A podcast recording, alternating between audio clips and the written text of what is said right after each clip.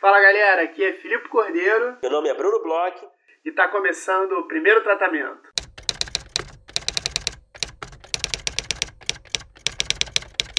Xanatová, Brunão, tudo bem? Opa!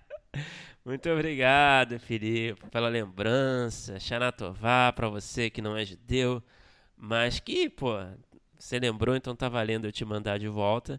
Xanatová aí pro nosso público aí, para quem não sabe, Ano Novo Judaico, é que, bom, aconteceu recentemente. Então, o Filipe antenado não poderia esquecer de desejar esses votos. Bruno, Bruno está gravando de ressaca. É, como é que é? foi a virada? Você comemorou? Teve festa? Cara, é um. Não. Tem, uma, tem um jantar, né? Tem um jantar em família, né? Mas não é que uhum. nem um Réveillon, né? É um jantar assim. Entendo, não é, não é uma farra louca. Não é uma farra louca, até porque é em família. Então, é isso, é comer muito e beber um vinho caché né? Que é um vinho bem doce. Tem gente que não gosta, eu curto.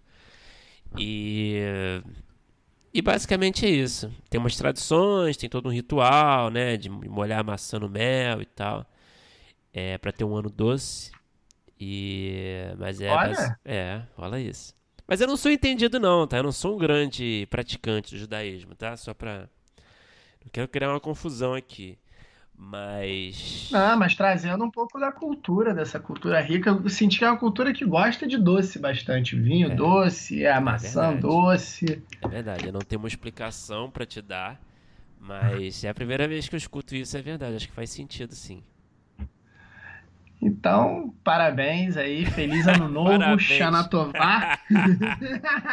Muito obrigado. Brunão, nessa sua virada especial, a gente teve uma semana muito interessante é, em termos de mensagens, recebemos diversas mensagens nas redes sociais, é, desde gente que é, seguiu uma das nossas indicações e compra o livro, gente querendo saber um pouco mais sobre o festival. E tivemos duas mensagens bem legais. A gente é, é, trabalha né, com consultoria e a gente está trabalhando agora, inclusive, numa consultoria que creio que tenha sido vindo por ouvinte, porque a gente descobriu que tiveram algumas consultorias que vieram até por gente que não conhece o tratamento. e a gente recebeu uma mensagem muito legal, né, de uma ouvinte nossa nessa semana, um e-mail bem legal, né, Brunão? Sim, sim. É, como você disse aí, foram dias agitados na nossa caixa de e-mail. Recebemos aí bastante e-mails e muitos deles relacionados ao nosso serviço de consultoria, que a gente tem um, uma grande alegria de, de, de, fazer. É uma forma aí de. É, por que não, né? Estudar também, né? A gente está fazendo aqui o. Né, a gente faz essa consultoria, Sim. lê o roteiro de terceiros, a gente a gente, a gente cresce muito, né, como gente, roteirista fazendo isso, também. Exatamente, a gente aprende junto, a gente. É, isso é muito bom, né, pro olhar do roteirista, então a gente gosta muito de fazer é, roteiros de curta, de longa, pilotos de séries. Então a gente, bom, a gente é uma coisa muito legal e a gente tem estado muito feliz e quem tiver interesse de fazer uma consultoria com a gente, é só mandar um e-mail pra gente no primeiro tratamento podcast@gmail.com é, se quiser um contato mais casual, só mandar também para as redes sociais, no Instagram, Twitter ou Facebook, a gente responde lá e passa as informações certinho. E tem sido realmente muito proveitoso, né? É, essa semana especialmente, que uma das pessoas que a gente fez consultoria, eu vou tentar não falar muito, mas uma das pessoas que a gente fez consultoria veio contar pra gente que fechou com uma produtora o projeto e tal, então deixa a gente muito mais feliz, né? Saber que realmente a gente conseguiu ajudar é, de fato uma pessoa. É, eu, pô, fiquei super orgulhoso, fiquei feliz como se eu tivesse fechando um projeto. Confesso que eu me senti orgulhoso e, e é muito legal ver assim que, que a gente está conseguindo ajudar também, né? A gente aprende, acaba que a gente aprende, conhece é, outras pessoas, conhece outros projetos, acaba estudando certas coisas que às vezes a gente nem é, se envolveria por conta de gostos pessoais e, e às vezes até um universo mais limitado e acaba estudando mais, aprendendo mais, é, é super enriquecedor e agora essa semana a gente descobriu que também foi enriquecedor, espero que seja muito mais enriquecedor mesmo, assim, financeiramente, né, para cliente.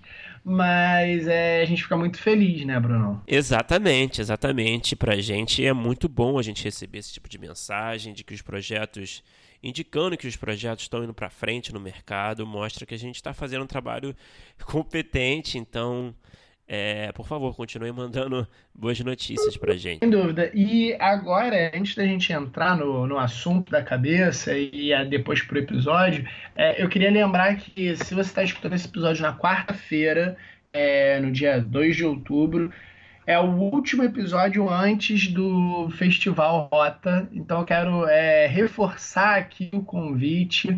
É, a gente vai estar lá no sábado, 11h30, sábado dia 5 agora de, de, de outubro, 11h30, fazendo uma entrevista ao vivo é, no palco com o Cláudio Paiva. A gente está super contente, ansioso para essa entrevista e a gente queria convidar, né, reforçar aqui é, nosso convite para os ouvintes irem lá prestigiar, falar com a gente, falar com o Cláudio, ouvir o Cláudio, né, que eu acho que as pessoas vão muito mais por conta dele do que para falar com a gente, mas é, fica aí o convite. Isso, isso. Então aí você tem é, a sua última chance de, de, de comprar seu ingresso do Rota, as inscrições ainda estão abertas. Você pode pegar o pacote, o pacote completo, que está direito aos três dias de festival. Você também pode também comprar é, um dia individual, se for o caso. Então é isso. É, vamos ficar muito contentes aí de ver o nosso público lá e de conhecer a galera e por que não tomar uma cerveja depois que eu sei que o senhor Filipe Cordeiro é fã de uma cervejinha. Sem dúvida eu estarei na parte da cerveja.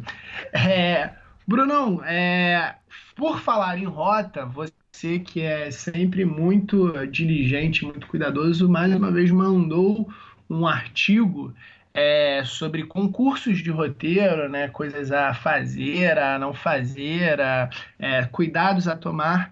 E nesse ano, especialmente, a gente foi júri né, do concurso do Rota. Nós já participamos várias vezes de concursos de roteiro, então acho que é interessante, muito interessante esse artigo que você escolheu aqui, porque a gente consegue falar um pouquinho é, dos dois lados da moeda, né? Um pouco como é que foi ser júri, receber e o que, que a gente viu de coisas que a gente recebeu e coisas que a gente já fez ou já é, pensou em fazer para mandar para esses concursos, né, Bruno? Sim, sim, a gente teve essa experiência recente, né, participando da curadoria do concurso de roteiros do Rota, do concurso de curtas. Foi uma experiência muito interessante é, e a gente certamente percebeu ali várias características de alguns roteiros, né, que chamaram nossa atenção. E aí quando eu li essa lista aqui do site, esse site que eu gosto muito, o Screencraft, que são 10 erros. O texto fala sobre 10 erros para se evitar quando é, se inscrever num, concurso de roteiro, né? É, me chamou a atenção, porque a lista tinha alguns elementos, algumas observações que batiam com as minhas, e tenho certeza que com as observações do Filipe também, né? Por ter participado como jurado, né?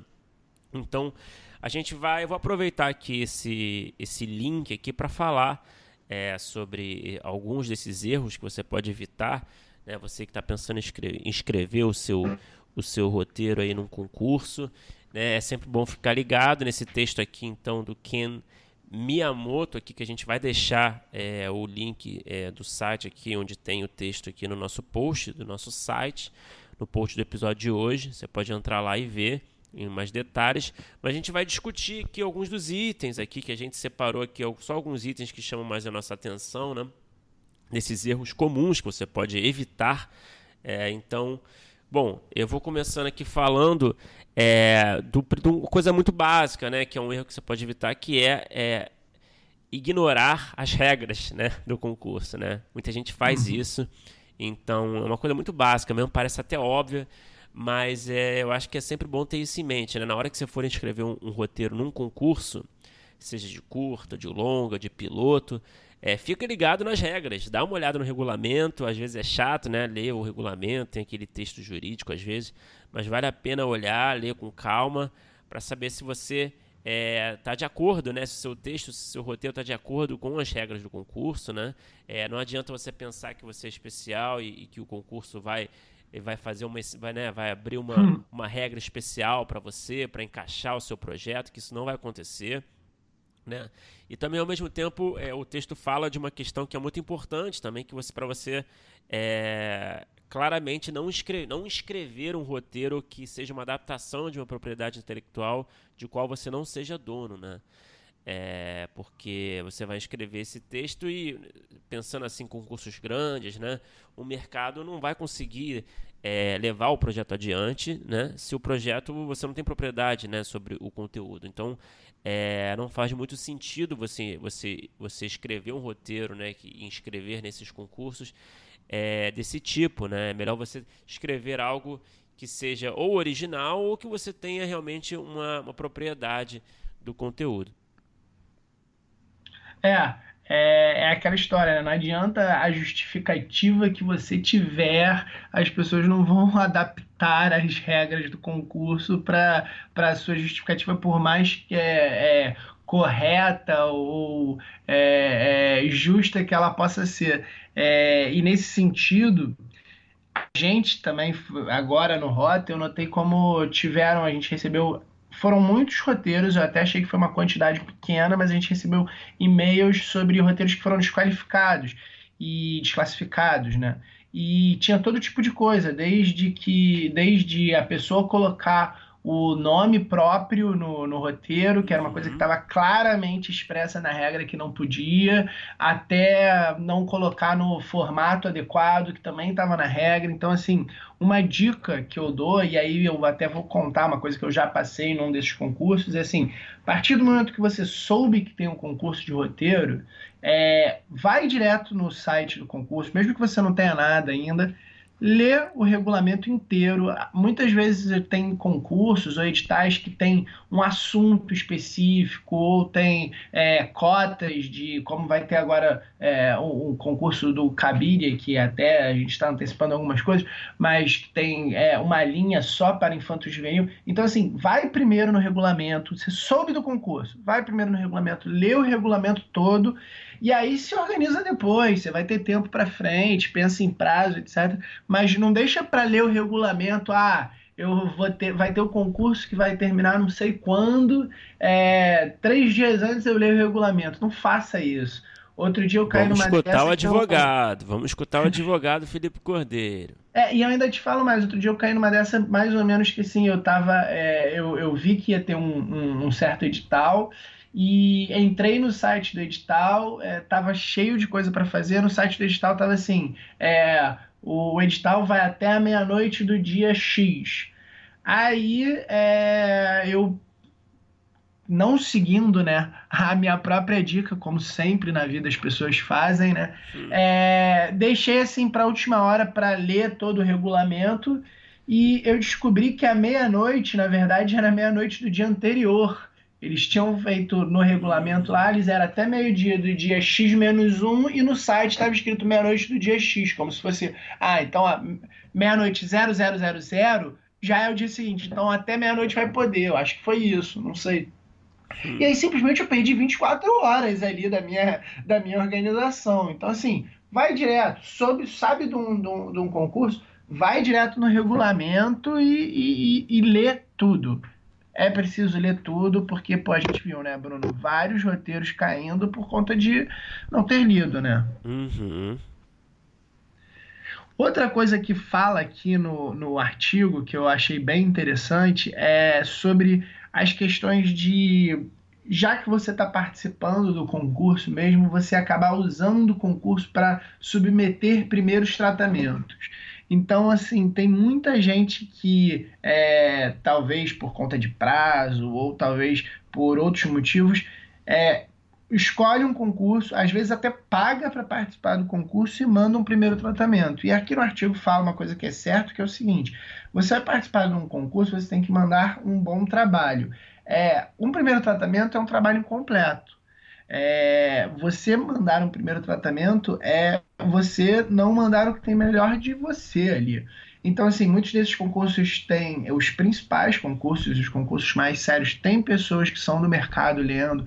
Então, é, você tendo um destaque com, com o seu roteiro, é, o seu roteiro pode chamar atenção, pode ficar aí na cabeça de alguém que no futuro pode ser interessante para você. É, às vezes as pessoas usam esses, esses é, concursos, principalmente os que dão feedback, para ficar fazendo né, um, um, os tratamentos em cima do feedback. Ah, eu gasto aqui com concurso, se eu ganhar o concurso, beleza, se não, pelo menos eu tenho feedback e eu vou reescrevendo meu roteiro. Isso também não é legal, porque os, esses concursos, eles, os feedbacks, eles são uma opinião, então de repente você vai receber opiniões completamente diferentes uma das outras, você está se pautando por esses feedbacks dos concursos de roteiro, eles, não, eles às vezes não são nem tão é, é, é, bem feitos, e como por exemplo uma consultoria de fato, eles não se debruçam tanto, a gente vê, né, a gente às vezes nesses concursos tem que ler 20 é, roteiros num dia só. Então as pessoas não vão se debruçar com todo esse cuidado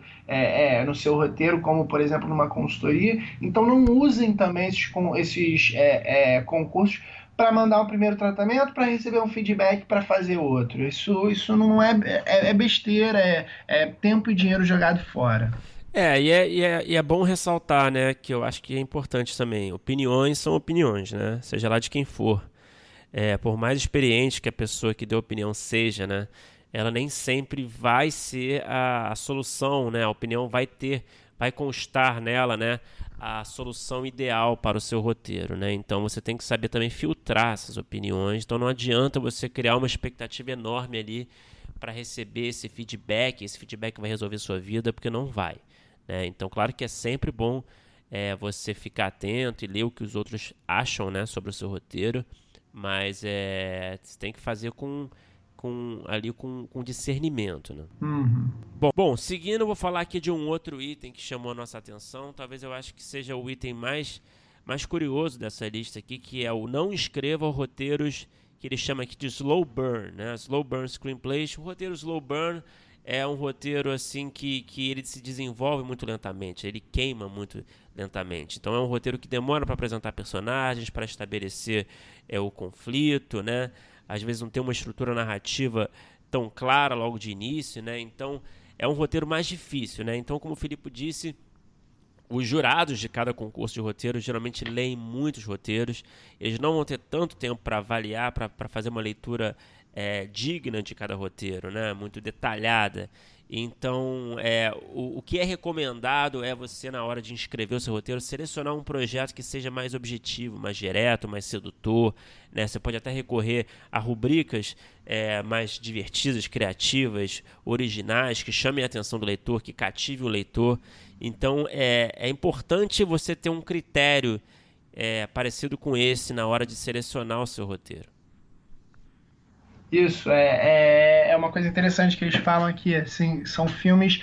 É, a gente está acostumado com esses filmes slow burn, são aqueles filmes meio indies, alguns filmes que às vezes não tem um conflito muito estabelecido, e são filmes que fazem bastante sucesso em festivais, principalmente, uhum. e muitas vezes até sucesso para grande público, é, mas que em termos dos concursos de roteiro mesmo, eles são é, filmes mais difíceis, porque tem essa coisa, é, é, de novo, voltando à experiência do Rota, que, que é a que a gente pode falar um pouco, é, a gente pega um roteiro nas primeiras quatro, cinco, dez páginas assim que a gente vai lendo. No, é, no caso do Rota, como eram curtas até se falar primeiras cinco páginas, é, a gente começa a entender é, o, o, qual é o gancho ali do roteiro. Se o roteiro nessas primeiras quatro, cinco páginas é, ele não, não fisgar a gente, é muito difícil que a gente é, se apaixone pelo resto dele. É engraçado isso, porque é tal história. É, não é que a gente não vá ler todo o roteiro, mas é, se nas primeiras. A gente tem que ler 20, 25 roteiros às vezes numa semana. Se nas primeiras páginas do roteiro não disseram que veio, é, a, a concentração para o resto da leitura ela fica comprometida. É, a, a grande verdade é essa. E aí o, o, o, eu acho que na artigo eles até fazem um, um, um, se você tem um roteiro assim que ele é muito character driven tal que ele tem essa coisa talvez ser um pouco mais slow burn, você está pensando em levar ele para um um concurso, de repente até fazer um tratamento especial para o concurso e botar alguma coisa mais é, marcante ali nas dez primeiras páginas, porque é ali onde você vai fisgar a atenção do leitor. Filme é diferente, o cara vai entrar na sala de cinema, vai assistir o filme e se o filme demorar é, meia hora para engatar e aí for levando, criando todo um clima tal, e o, o, cara ele vai ficar lá, ele vai ficar imerso tal, vai sair vai adorar o filme, pode é. ser que aconteça. Roteiro não, roteiro você tá em casa, tá lendo tal, demorar para engatar é um tiro no pé, né? É, é uma outra dinâmica de avaliação, né? A do roteiro e a do produto finalizado, né? Uhum. Então requer aí uma outra forma de tratar o, o, o seu projeto. Isso. Por último, aqui das, das coisas que a gente separou, é, a gente, de novo, vai deixar o link aqui. Tem outros itens, todos eles são interessantes, mas a gente separou só alguns. É, o, o artigo fala sobre não colocar todas as suas esperanças, todos os seus ovos nessa cesta, né? Que é uma coisa que é difícil, é uma coisa que, assim, a gente falando parece óbvia, mas internamente, né, subjetivamente, é uma coisa muito difícil. Esses, esses concursos de roteiro é, são muito subjetivos, é, é muito difícil você conseguir é, ter certeza que você tá, vai emplacar o seu roteiro num concurso. Não, é, não são só os concursos que vão é, transformar sua carreira e levar sua carreira para um outro patamar. Existe um, uma, um sem número de formas de você se desenvolver no mercado. É, novamente, vendo assim o, o, o, o concurso do Rota, foram 500 roteiros que participaram, então vários desses concursos têm uma quantidade absurda é, de roteiros e às vezes por é, pouco pouca diferença, pouca é, questão de nota ali, uma discussão que você tem ali com outro jurado, tal, um outro roteiro não entra que de repente em tela era até um pouco melhor. Então, assim, é, eu sei que é difícil porque a gente. Eu passo ainda por isso, eu acredito que você também, Brunão. A gente se inscreve, né? A gente faz um tratamento, se dedica, lê, ama aquele produto, depois odeia e ama de novo tal, mas a partir do ponto que a gente manda, a gente cria toda uma expectativa e é muito frustrante se a gente pensar que, ah, é isso aí que vai transformar a minha carreira. Então, assim, principalmente a galera que está começando, porque eu acho que a galera que já está há mais tempo nessa já tomou tanta porrada que talvez esteja um pouco mais calejada, porque a gente já tomou várias. Mas é, a galera que está começando, cara, um concurso você pode se dar bem, pode se sair bem, pode te ajudar muito no, no teu futuro, mas não é só isso, não é determinante. E eu, assim, por experiência própria, pode ser que tenham pessoas que sejam diferentes, mas a grande maioria vai ser tiro na água. É, exatamente. Então você tem uma oportunidade enorme de se frustrar. então é sempre bom é, reavaliar a sua expectativa, né? Porque realmente ganhar um concurso de roteiro é muito difícil. Um concurso grande, né, um concurso relevante, né, é muito difícil. Então não é, é, não é o ideal, não é o cenário ideal você criar grandes expectativas, por melhor que seja o seu roteiro, tem muitos critérios, tem muita coisa, tem muitos fatores é, que envolvem né, a escolha do, do roteiro vencedor. Então, é, enfim, é bom sempre escreve seu roteiro no concurso. Você pode ficar animado, você vai ficar animado, claro, é natural, mas depois esquece que você esqueceu, vai tocar outros os, os seus projetos de, em outras oportunidades, outras janelas. E, e se por acaso você ganhar, ótimo, é, parabéns. Se você não ganhar, também não tem nada demais, faz parte, super normal. É, segue o barco, né? Exato. E a gente fez um, um, uma cabeça toda conectada, cara. A gente está com uma unidade aqui muito boa, porque a gente fala hoje com duas roteiristas que são é, criadoras de um dos principais prêmios de roteiro, tem um dos é, concursos mais legais de roteiro aí ano a ano. É, com quem que a gente conversou, Bruno, nesse episódio de hoje? A gente teve a alegria de conversar com a Marília Nogueira e a Vânia Matos, que são as duas mulheres responsáveis pelo Cabiria, né? O prêmio Cabiria, que agora vai se tornar festival também esse ano. O Cabiria, é, todo mundo deve conhecer já, né? Uma, é uma iniciativa maravilhosa aí que premia, né, que valoriza roteiros escritos por mulheres e também com protagonistas femininas. E a gente conversou com as duas, né, para falar um pouco do festival e também falar um pouco do mercado, né, principalmente no que diz respeito ao, a esse assunto, né, da mulher, da roteirista mulher, do mercado de trabalho para roteirista mulher.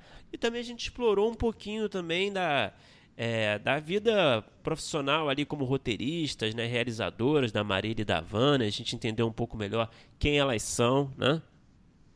Isso, é, é, a Marília e a Vanna, elas são, antes de tudo, produtoras e roteiristas, elas é, juntas fazem né, esse é, agora festival, mas um concurso de roteiro que já é respeitado, renomado, que tem toda uma preocupação né, é, em colocar as protagonistas femininas no primeiro lugar, as mulheres roteiristas é, escrevendo, ganhando, ganhando destaque. Então foi um papo muito interessante que a gente falou é, sobre momentos de mercado para as mulheres que são autoras, roteiristas, falou sobre é, a, vários temas importantes de como é, se pode olhar para um lugar diferente do que tem se olhado hoje em dia, falou sobre a carreira delas, sobre coisas que elas já escreveram, desde séries curtas, e foi muito feliz a conversa com as duas. A gente gosta muito, já é a segunda vez que a gente conversa sobre o Prêmio Cabiria. Agora, é, o Prêmio Cabiria ele faz parte da conversa com essas duas roteiristas, mas sempre dá muita felicidade para a gente poder estar próximo, ser um parceiro desse prêmio e conhecer essas duas roteiristas magníficas aí, né, Bruno? Sim, sim. Foi uma conversa diferente, né? um pouco diferente do que a gente está acostumado aqui, né? É, porque a gente tratou de, de diversos assuntos aí é, que fogem um pouco da, da carreira né, dos roteiristas, né, das suas experiências ali em seus projetos. Mas a gente também aborda isso, mas a gente fala de outras coisas. E mas é isso. É, espero que vocês gostem. A gente gostou bastante e fica o convite aí para o Cabeira Festival. Aí a, a Marília e a Vânia falaram um pouco do que a gente pode esperar na primeira edição do festival, que acontece esse ano. É, mas também não revelaram muita coisa, né? Fizeram algum segredo. é, mas é, mas olha, o papo foi muito interessante, vale a pena escutar. Vamos ouvir aí.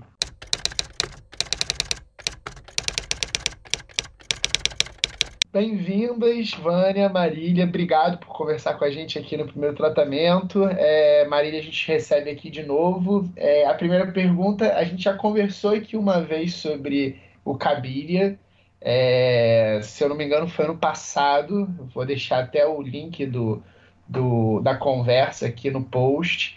E o Cabiria, é, quando a gente conversou, já era um dos principais prêmios é, de, de roteiro no nosso mercado do audiovisual. É, já era um prêmio conhecido, a gente já tinha se esbarrado nos eventos, e agora, esse ano, o Cabiria tem várias novidades. Né? O Cabiria ele tá, tem mais é, linhas de premiações e se tornou um festival. Eu queria que vocês falassem sobre esses novos passos do Cabiria, sobre o que, que vocês já vão fazer esse ano e aonde vocês pretendem chegar, que pelo menos vocês estão dominar o mundo aí com o Cavilho. Bom, eu vou começar, eu vou deixar a Vânia me complementar, que eu com certeza vou esquecer de alguma coisa, que é muita coisa acontecendo. então, é, bom, a gente começou a ampliar essas as categorias vendo justamente uma evolução aí do, do mercado, e de, né, começou a ter muito espaço para série, e pareceu que a gente estava perdendo de lançar para roteiro de piloto de série também. Muito também de uma percepção que a gente teve observando os projetos de piloto de série que estavam entrando no Frapa, que é parceiro, já fiz parte algumas vezes da curadoria deles também. E percebendo como é que estava pobrezinha a representação das mulheres nesses projetos. Então, foi uma ideia para tentar colaborar e melhorar essa representação nesses pilotos de série que estão aí chegando no mercado. Uhum. E a ideia da, da premiação para argumento de roteiro infanto-juvenil também, de certa forma, vem de, um, de uma, uma resposta a uma observação do mercado que está tendo cada vez mais conteúdo infanto-juvenil. É, são, são produtos, inclusive, que têm uma possibilidade de ter bilheterias bem grandes, a gente observou isso e viu que não tinha tanta coisa voltada para esse para desenvolvimento de, de roteiros para esse público. É, a gente tem o, o, Novas Histórias e fora Novas Histórias que, que reservava algumas vagas para roteiros infanto-juvenis, não, não tinha mais nada, assim, aparentemente acontecendo. E como a gente acredita que tudo começa bem ali, nesse público que a gente está tá ali em formação, é, fazia muito sentido para os nossos objetivos do prêmio de melhorar essa representação é, da mulher, de ter um audiovisual com mais diversidade. Faria, fazia muito sentido, faz muito sentido a gente começar isso desde a base, é, trabalhando ali com conteúdo infanto-juvenil. O festival, vou deixar a Vânia falar, porque não, não existiria se não fosse ela. Depois que a Vânia entrou, as coisas começaram a, a chegar em outros lugares e muito por conta dessa. Muito não, 100% pela contribuição dela, com toda a experiência dela no Varilux. Fala aí, Vânia. Bom, gente, boa tarde. Prazer estar aqui pela primeira vez. Parabéns pelo trabalho do primeiro tratamento, sou super fã. É, bom, é isso, né? Complementando um pouco é, o que Marília trouxe do prêmio, o prêmio Cabiria ele vem se estabelecendo desde 2015 como uma janela mesmo de é, consolidação de talentos, impulsionamento de roteiristas mulheres e protagonistas diversas, inspiradoras. Então, acompanhando o mercado e acompanhando também os eventos, que a ideia é somar né, com Frapa, com Rota, com todos os eventos voltados para o mercado e que tem esse olhar para a diversidade, é, fez muito sentido abrir novas categorias, né, como piloto de série, argumento infanto-juvenil, que é, de fato, como a Marília já realçou, uma, um lugar muito importante da gente pensar conteúdo porque é onde você está trabalhando a visão de mundo, né? Assim, o Prêmio Cabir ele trabalha nesse pilar atrás das câmeras, nas telas e na audiência, né? Então é toda essa curva é, que o, o, próprio roteiro, o próprio conteúdo ele vai ele vai consolidar, né? Quem escreve, como escreve, para quem escreve, quem assiste no final quando ele se torna um produto. Em tempos de tantas telas, seria impossível não pensar na audiência e nessa formação de olhar, né? É, como a gente pode oferecer modelos mais interessantes para a nossa sociedade. Então, é uma expansão muito bem-vinda, e junto com essa expansão de novas categorias, Marília e eu nos unimos fortemente, e Rosa, que é a produtora da Marília, Laranjeiras Filmes, que é a minha produtora, para iniciar esse novo passo. É super desafiador, mas a gente está mega confiante de transformar é, o Prêmio Cabira no Cabira Festival Mulheres e Audiovisual. A gente tem essa primeira edição programada agora para o dia, para o dia não, para novembro, né, de 25 a 30, é a nossa data prevista. E isso também é um desdobramento, né? Claro que é um esforço de produção nosso, assim, uma meta que a gente estabeleceu, mas é, a gente tem que lembrar que essa rede que o Cabiria traz de parceiros, inclusive como primeiro tratamento, nesses anos de realização, é uma rede de muita ativação, de muito empoderamento, realmente de realizadoras e realizadores entusiastas dessa iniciativa. Então, a proposta principal é colocar todas essas pessoas em contato, em rede criar um espaço qualificado onde a gente possa debater, principalmente nesse momento desafiador né, do, do nosso futuro do audiovisual no Brasil, com todo esse desmonte de políticas públicas que a gente está sofrendo, Então, não vemos momento mais propício para afirmar o nosso espaço, as nossas vozes múltiplas. E é isso, vem aí esse festival pela frente. Ah, que maravilha, parabéns pela iniciativa. É, eu queria primeiro tirar uma, uma, uma, curiosidade que eu tenho aqui. Essa categoria de, de infanto juvenil é de argumento, né? É, por que, que vocês fizeram a escolha de ser o argumento e não o, o roteiro, por exemplo? Bom, é, pensando que o Novas Histórias já tem algo voltado para roteiro, pareceu interessante trabalhar num lugar que ainda não uhum. existia nenhuma iniciativa, por isso o argumento. Uhum. Entendi, perfeito. E o que, que vocês podem falar, assim, eu sei que eu não sei quanto que está já encaminhado ou não desse festival que vai acontecer em novembro. É, mas o que, que vocês podem assim compartilhar com, com quem está ouvindo aqui?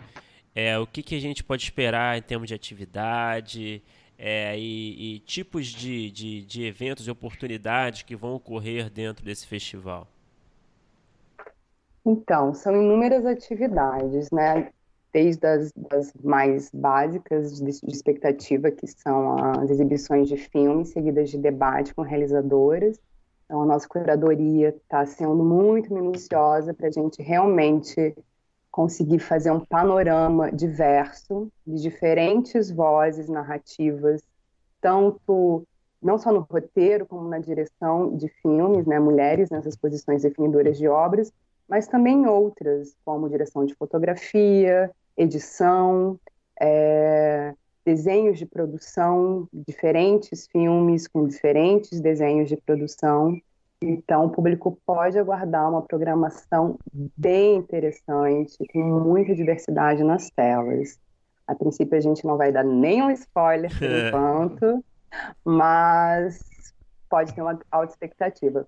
Outras, outras ações, como oficinas, é, é, masterclass, painéis de debate, encontro de realizadoras para debater o futuro do audiovisual. Então, de 25 a 30 de novembro, a gente realmente vai ter um intensivo sobre mulheres no audiovisual e diversidade. Eu vou frisar o convite para todas as pessoas de todos os gêneros. Homens são muito bem-vindos no Cabiria Festival é, a gente precisa horizontalizar esse debate. Uhum. Né? A gente está falando de um lugar de desigualdade de gênero que é realmente um abismo né, dentro do, do, do audiovisual. O percentual hoje de mulheres em posições definidoras de obras é muito ruim. Isso diz respeito à sociedade toda. Então, não é um debate só entre mulheres. É fundamental que os homens se engajem também e debatam conosco e se posicionem, se coloquem como protagonistas dessa mudança, inclusive. Uhum. É, eu fiquei curioso é, quando o Bruno perguntou da questão do, do, do argumento. É, vai ser premiação para o argumento ou vai ter alguma algum depois algum tipo de laboratório, alguma coisa nesse sentido? Ah, que ótimo que vocês perguntaram sobre isso. É, a ideia é que a premiação seja uma, uma espécie de laboratório intensivo, uhum. onde a gente vai convidar também não apenas a roteirista, mas é, outras pessoas-chave da equipe, como produtor, produtora, é, diretora, para participar e discutir esse projeto com tutores é, tutoras convidadas das áreas de direção, roteiro, produção e distribuição. Ah, é, legal. Só, desculpa, só vou complementar. É, acho que interessante a gente frisar aqui que as inscrições elas foram prorrogadas, né? Opa. Então, categorias de longa-metragem de ficção, de todos os gêneros de ficção, e argumento infanto-juvenil, elas, as inscrições estão abertas até o dia 29 de setembro. Então não percam a oportunidade de desengavetar e tirar do HD essas histórias maravilhosas. É, ainda dá tempo. e vem cá, é, o, o Cabiria foi criado em 2015, não? 2015, se não me engano. É, 2015 foi o início do projeto, quando a gente começou a tirar ele do papel. É, a gente fez a primeira campanha de financiamento coletivo em 2015, uhum. mas a premiação em si aconteceu em 2016, em março de 2016. Os primeiros uhum. passos a gente deu lá em 2015, as primeiras parcerias foi lá em 2015. É, não, eu pergunto porque eu queria saber, assim, desde 2015, 2016, né, que é, enfim, nesse período aí, até hoje, né, 2019, como é que vocês enxergam a evolução no sentido da influência do Cabiria, né? Não sei se vocês conseguiram ter acesso a dados assim sobre o equilíbrio entre roteiros de autoria de homens, de mulheres, ou de protagonistas masculinos e femininos. Não sei se pelo contato que vocês têm com Frapa, por exemplo, com Rota, se vocês conseguiram ter acesso a quantos roteiros ali são escritos por mulheres e por homens, enfim. Vocês conseguem é, identificar é, uma mudança palpável nesse sentido, dos tempos de 2015, 2016 para cá? É, Bruno, eu acho que Cabiria é, é, mais uma iniciativa, tem muita coisa acontecendo. É, dentro da própria Ancine, teve, houveram vários movimentos. E é difícil, eu acho, falar que se tem alguma coisa que foi pelo Cabiria. Dentro do Frapa, a gente consegue perceber isso um pouco mais, talvez, porque já, a gente trabalha muito junto, uhum. eu acompanho de perto e fiz parte de curadoria. E, de fato, quando o Cabiria entrou, nos dois anos que a gente entrou em parceria com o Frapa, aumentou significativamente o número de inscrições de roteiristas mulheres e projetos com protagonistas mulheres. Uhum. Isso aconteceu.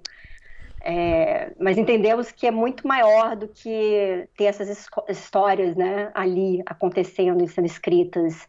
O problema é um problema maior e tem gente, tem outras pessoas e outras instituições que estão trabalhando para essa situação é, melhorar para as mulheres no audiovisual.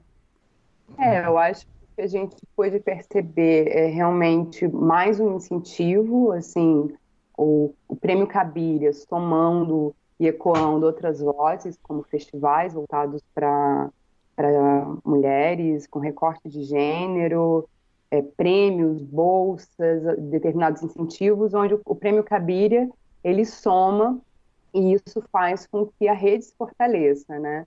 Porque a partir do momento que você cria um olhar específico, né, para uma demanda que, que está em pé de desigualdade, eu acho que isso alavanca é, o desejo, a autoestima, é, a, a, a vontade de você realmente participar de algo e saber que isso está sendo feito de forma mais democrática e mais justa. Então, eu acho que o Cabir ele soma nesse sentido. E com certeza a gente vai conseguir perceber é, no futuro breve, né, quando a gente conseguir criar determinadas métricas, é, o quanto isso está contribuindo. Isso uhum. vai ter impacto, sem dúvida. Uhum.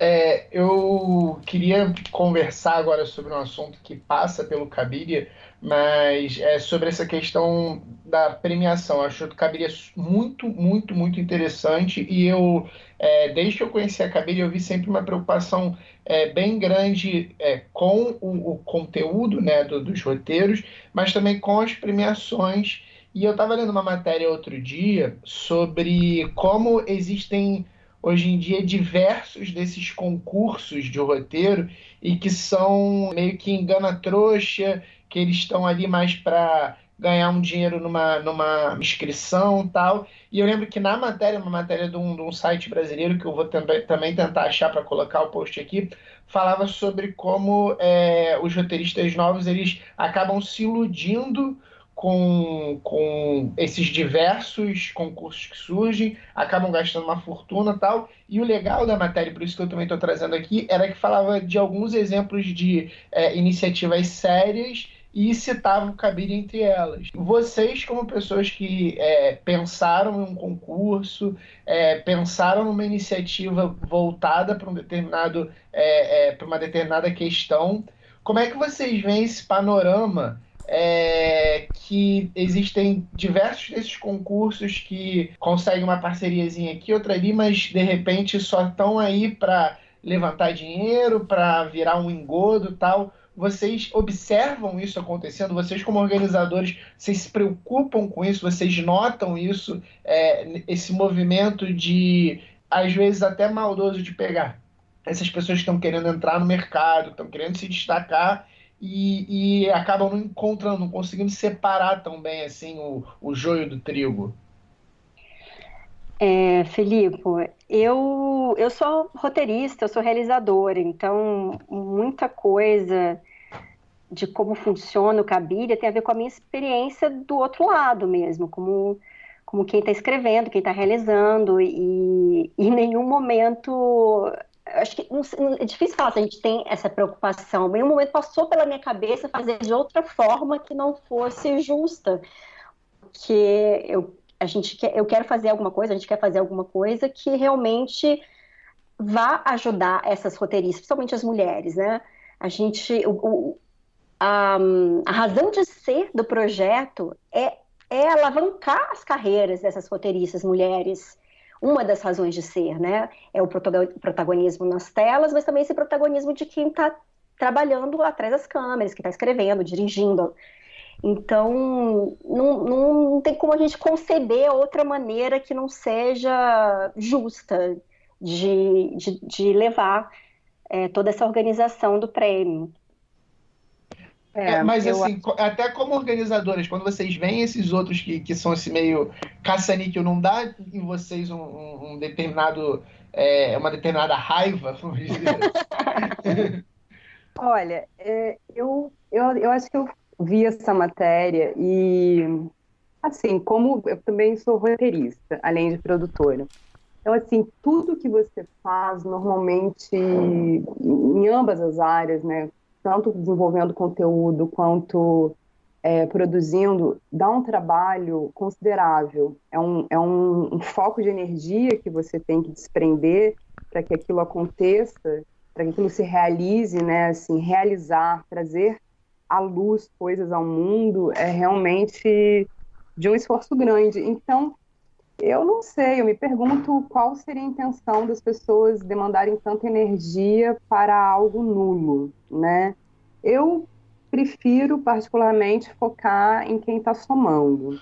E eu acho que mesmo que você tenha, a gente tem diferentes níveis de premiação, né, de prêmios com diferentes históricos, os que estão iniciando, os que já estão completamente estabelecidos, os ateliês de roteiro mais concorridos do mundo, para o roteirista que, enfim, tem esse trabalho é, manual, né, artesanal, de feitura de roteiro, de trabalhar tratamentos, de encontrar suas melhores vozes narrativas, de escrita e de reescrita, eu considero, para as boas iniciativas, né, claro, dos, dos prêmios sérios, que seja um exercício importante e um espaço bem interessante de troca, né? principalmente quando o prêmio gera uma rede, quando ele tem um foco específico, porque a possibilidade e a oportunidade de você colocar pessoas em contato em diversos níveis do, do, das suas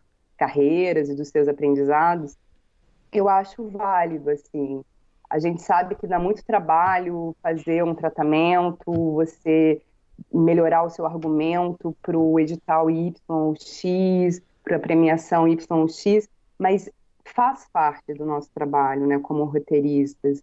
Então, acho que os prêmios, eles, a gente tem que valorizar os que estão aí, né, porque realmente é muito trabalhoso colocar um prêmio é, no mundo, e entender que é um pouco parte do, do, do processo, que isso é positivo para o roteirista, né, é, se trabalhar, trabalhar a sua autoria, né? É, se entender sempre, cada vez mais, nesse, nesse processo de, de criar a sua escrita. Então, eu prefiro focar né, nessas iniciativas positivas, assim. Prêmios caça-níqueis eu, não, não, não vejo muito não vejo muito por aí. E imagino que se existem, vão durar pouco, porque, como eu disse, é realmente muito trabalhoso você realizar, né? Vocês sabem bem disso. Então, acho que é isso. É, eu queria aproveitar que vocês, é, que a gente abriu agora um pouco a conversa, falando. Vocês falaram um pouco né, do, do, lado realizador de vocês também, né? De como de roteiristas, diretoras, produtores. E eu queria entender como que o Cabira influenciou. É, na, na vida profissional de vocês fora do Cabiria, né? como realizadoras, é, como que a, é, em relação à visão de mundo, mundo, formação profissional, teve alguma influência, mudou alguma coisa é, em como vocês trabalham no dia a dia, como roteiristas, produtoras, diretoras? Como é que foi esse impacto do Cabiria? Uau!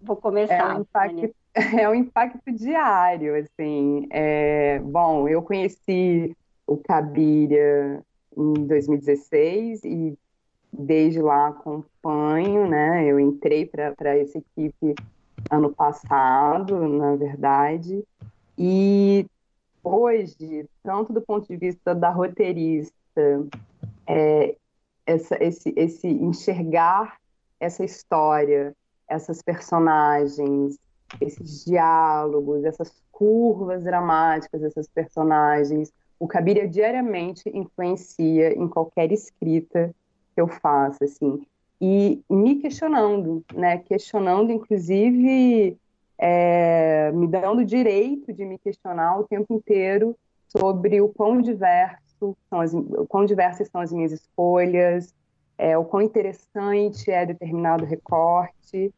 E do ponto de vista da produção, é, a Laranjeiras Filmes é uma produtora muito jovem, né? Assim, é, somos três sócios, eu, Joelma Gonzaga e Luciano Salim, que iniciamos essa, essa história nova em nossas vidas, depois de anos colaborando com outras empresas. E ter o, o Cabiria Festival como o nosso projeto de, de, de evento, né, de festival, porque, por outro lado, a gente trabalha mais conteúdo, é, é muito importante. Eu tra trabalhei em difusão audiovisual muitos anos, né? Estive à frente do Festival Guadeloupe Cinema Francês durante seis edições e de outros festivais também. É, e ter esse, esse festival, né, nesse esforço de produção que a gente está hoje, é, como, como parte do nosso corpo da Laranjeiras Filmes, é muito gratificante, porque eu acredito em tudo que o Cabiria Festival e que o Prêmio Cabiria propõe para a cadeia produtiva do audiovisual. Então, uhum. é um processo de aprendizado diário, de autoquestionamento, é, de, de, enfim, eu acho que de se expandir o Cabira me melhora. Hashtag. é, bom, para mim, eu. O que, que eu posso falar? Você já falou tão bem, Vânia. Que bom que você está comigo agora. Para mim, o Cabiria significou e significa uma rede é, de mulheres, especialmente de mulheres, porque tem muitos homens que nos apoiam também, mas especialmente de mulheres, que hoje são minhas colaboradoras nos meus trabalhos todos, que eu, a Jaqueline Souza, do Tertúlia, por exemplo, que está desde 2015 trabalhando com a gente, apoiando é, através da Tertúlia, ela foi corroteirista do meu curta, que, que passou agora no Kino Fórum, no Festival de BH. É, e foi uma pessoa que eu ganhei pelo Cabiria. E assim como a Jaque, eu ganhei várias pessoas muito preciosas que eu conheci através do Cabiria. E principalmente me trouxe uma consciência maior sobre a, a importância da diversidade, mais do que só falar sobre o espaço da mulher, o espaço da diversidade. Eu não tinha tido oportunidade de conviver e conversar com tantas roteiristas e realizadoras negras como eu tive e estou tendo agora por causa do Cabiria.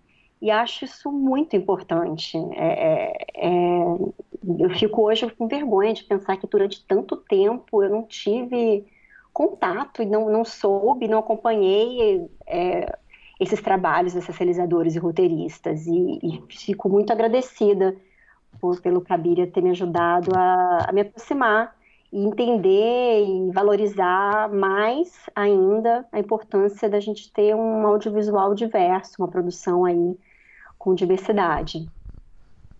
Sim, isso, isso também tem um impacto na, na própria, no próprio debate de gênero, né? Assim, com, enfim, a gente, a gente recebe e se conecta a muitas realizadoras e realizadores com X mesmo, porque as narrativas, elas, desde o hibridismo das narrativas, a diversidade de suas propostas, de, enfim, de lugar de fala, de experimentações, realmente abre muito o, o, a visão das potências narrativas, né? Então, é um, é um prêmio voltado para mulheres, é um festival que vai debater a presença das mulheres no audiovisual, mas, sobretudo, essa diversidade, né? Toda que está presente e que precisa estar presente em todos os debates, prêmios, festivais, enfim.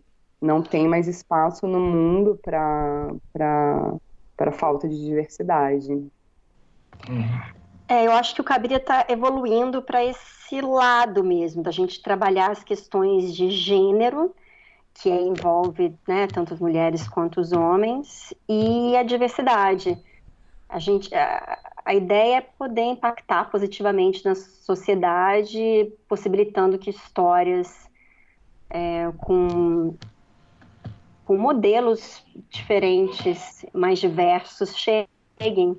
Mais uma questão que o Kabir me trouxe, e hoje mais do que nunca, que é um lugar de fortalecimento, porque a gente olha para os lados e está tudo desabando, hum. e você tem algo para se agarrar e acreditar que você tem aquela rede e está todo mundo trabalhando junto e acreditando.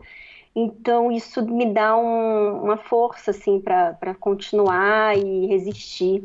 Isso tem sido muito importante em todos os aspectos da minha vida. Uhum.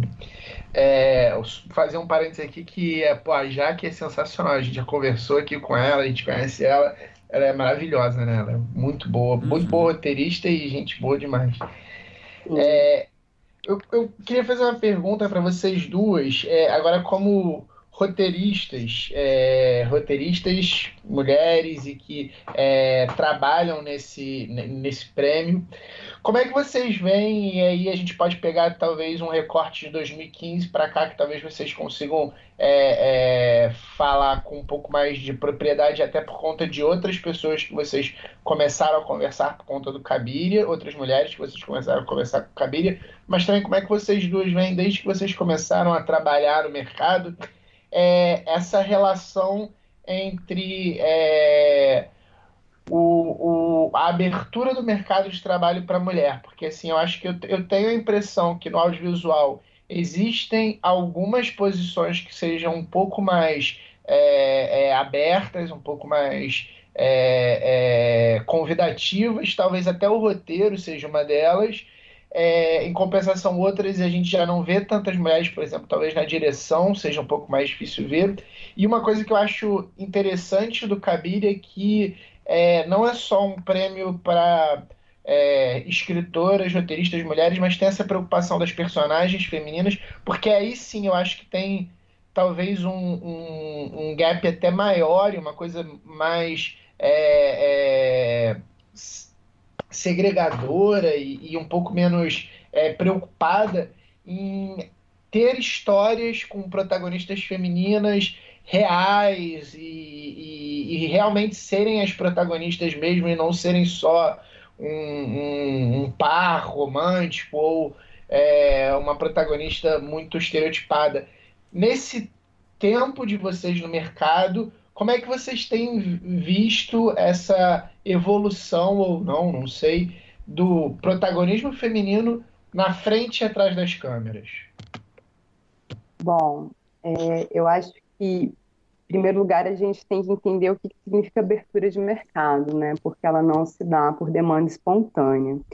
Então, aqui eu quero fazer um agradecimento e uma homenagem a todas as mulheres que, antes de nós, é, vieram para abrir esses caminhos, para exigir espaço, porque aí hoje a gente pode estar falando de abertura de, de mercado, porque muitas mulheres há décadas é, lutam né, por, esse, por esse lugar, que é, hoje a gente ainda está batalhando para que a disparidade seja menor, mas a gente já está dentro, né? E se estamos dentro é porque outras vieram antes é, lutar por esse espaço.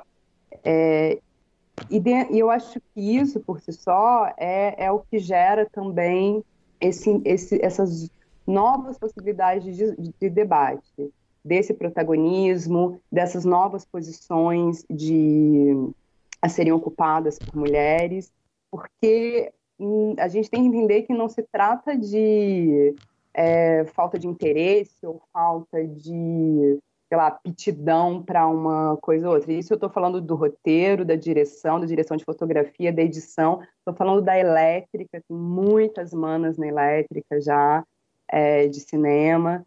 Então, é, é, é, é justamente é, essa, essa, essa força vertical né, da estrutura sexista da sociedade que faz com que esses espaços sejam difíceis, né? A gente tem que lutar bravamente para ocupá-los e uma vez que ocupa, a gente tem que continuar insistindo e reforçando esse espaço para que não recue. Então, nesse sentido, vejo muitas mulheres do audiovisual, muitas realizadoras contemporâneas é, insistindo para se manterem e convidando novas mulheres, isso é muito importante ser dito também. As mulheres têm esse olhar de atenção para a diversidade nas suas equipes, para a diversidade no set, isso é fundamental. Olhar para o lado e ver quantas pessoas, é, quantas mulheres tem na sua equipe, quantas pessoas negras tem na sua equipe, quantas pessoas de sexualidades diversas tem na sua equipe. E acredito que nós, mulheres temos muita, muito, enfim, somos muito abertas para fazer isso. Então vejo que tem uma diversidade crescente no mercado, sim, é, por motivos históricos, né, de mulheres que lutaram por isso. E isso inevitavelmente vai impactar na, na, na, produção de novas histórias, na produção de novas representações da mulher. Né? Quando você diversifica vozes narrativas, olhares, pontos de vista de direção, quando você realmente tem salas de roteiro e equipes mistas, a chance de você ter uma obra muito mais interessante é infinita, infinitamente maior, né? Porque você realmente está se preocupando em sair de uma fórmula para encontrar novas perspectivas. Então, eu vejo isso de forma muito positiva apesar né, de todas as afrontas que o nosso setor está sofrendo, é, nós estamos aqui, nós estamos aqui há muito tempo, então a gente vai ficar, a gente uhum. vai resistir. é, é, queria chamar a atenção para a figura da Débora Ivanov, que a gente está agora se despedindo, Nancini. Ela foi uma das mulheres que lutaram muito para a gente ter paridade de gênero nas comissões de seleção de editais, fundos, etc. Isso é, isso é fundamental. É, como que você vai ter projetos de mulheres se 100% das comissões ou próximo disso são compostas por homens? Uhum. É, é super importante você ter um outro olhar nesses lugares. É importante a gente ter o olhar feminino também ali na, na crítica, na seleção, na curadoria dos festivais. É, é, natural que a gente tenha menos mulheres se esses espaços estão sendo ocupados quase que majoritariamente por homens. E, e essas mulheres que, que estão lutando para mudar esses lugares, Débora Ivanov é uma delas, temos também o coletivo Elviras, de críticas de cinema. É, é, muito importante esse movimento. A gente tem que colocar mulheres em todos os lugares da, da cadeia. Entre o público, nós já somos maioria. o que já era pra, é. né? O que já era para ser aí uma dica para a galera, vamos botar mais mulher, porque, né? e hum, outra questão, é, sim, a gente tem, tem tido é, muitos pontos aí a, a, a, comemorar, mas tem um caminho grande pela frente, principalmente se você pensar no recorte racial, que é, é aí o abismo está mais profundo ainda. E os números, apesar de melhores, ainda são baixíssimos. Né? Eu até abri aqui um, um gráfico para ter certeza do que eu estou falando sobre a participação das mulheres nas equipes de longas metragens, no, de longas no Brasil. Aqui é um dado da Ancine do ano passado. A gente tem 19% dos longas dirigidos por mulheres, 18% dos roteiros escritos por mulheres e 12% foram fotografados por mulheres. É muito baixo. Uhum. É muito pouco ainda. Claro que estamos no caminho, muita coisa está melhorando, mas a gente não pode, a gente não pode, não pode parar, não pode cansar, não pode perder as energias, tem que continuar. A gente tem que continuar porque tem muita coisa pela frente. Muito gratas, claro, por, por todas que vieram antes da gente e conseguiram esse lugar pequeno, mas que é, existe, que existe hoje, mas muita coisa pela frente. E um outro ponto, desculpa, a gente vai estar numa discussão aqui que daria para conversar horas, mas eu vou, eu vou entrar só, entrar e sair. que, é, que é pensar nesse ambiente de trabalho para as mulheres que geram vidas. Como que você tem uma criança, como você leva uma gravidez num set de filmagem, dentro de uma produção? Como que é esse espaço para a mulher grávida, para a mulher que está em, amamentando? O que, que a gente está fazendo para essas mulheres não terem que abandonar suas carreiras pelo período em que elas estão envolvidas com a maternidade, de forma mais é, intensa, né? Os primeiros, os primeiros meses ou, anos, ou primeiros meses ou primeiros anos da vida da criança. É, eu, eu observei algumas amigas e, e, e escutei muitas histórias também e tem coisas horrorosas acontecendo, de grávidas sofrendo bullying porque estão grávidas e que a equipe não, que certas pessoas da equipe não confiam em mulher grávida. Gente, isso é um absurdo. É. É, é, muito sério, muito sério. A gente é, que tem tanta coisa para discutir que isso passa batido, né? Porque o normal é. O que, que é o normal hoje? Você tem um, um número de mulheres grande, grande número de mulheres até 30 anos, fazendo audiovisual. Depois você tem um gap, diminui drasticamente entre os 30 e os 50 e aumenta um pouquinho mulheres a partir dos 50. O que, que é isso? É muito claro para mim. Isso são mulheres envolvidas na maternidade. E a gente não pode simplesmente dizer para as mulheres, ó, ou vocês fazem cinema ou vocês queiram ter uma família. Não dá para fazer os dois. Não, não, dá. Por que não?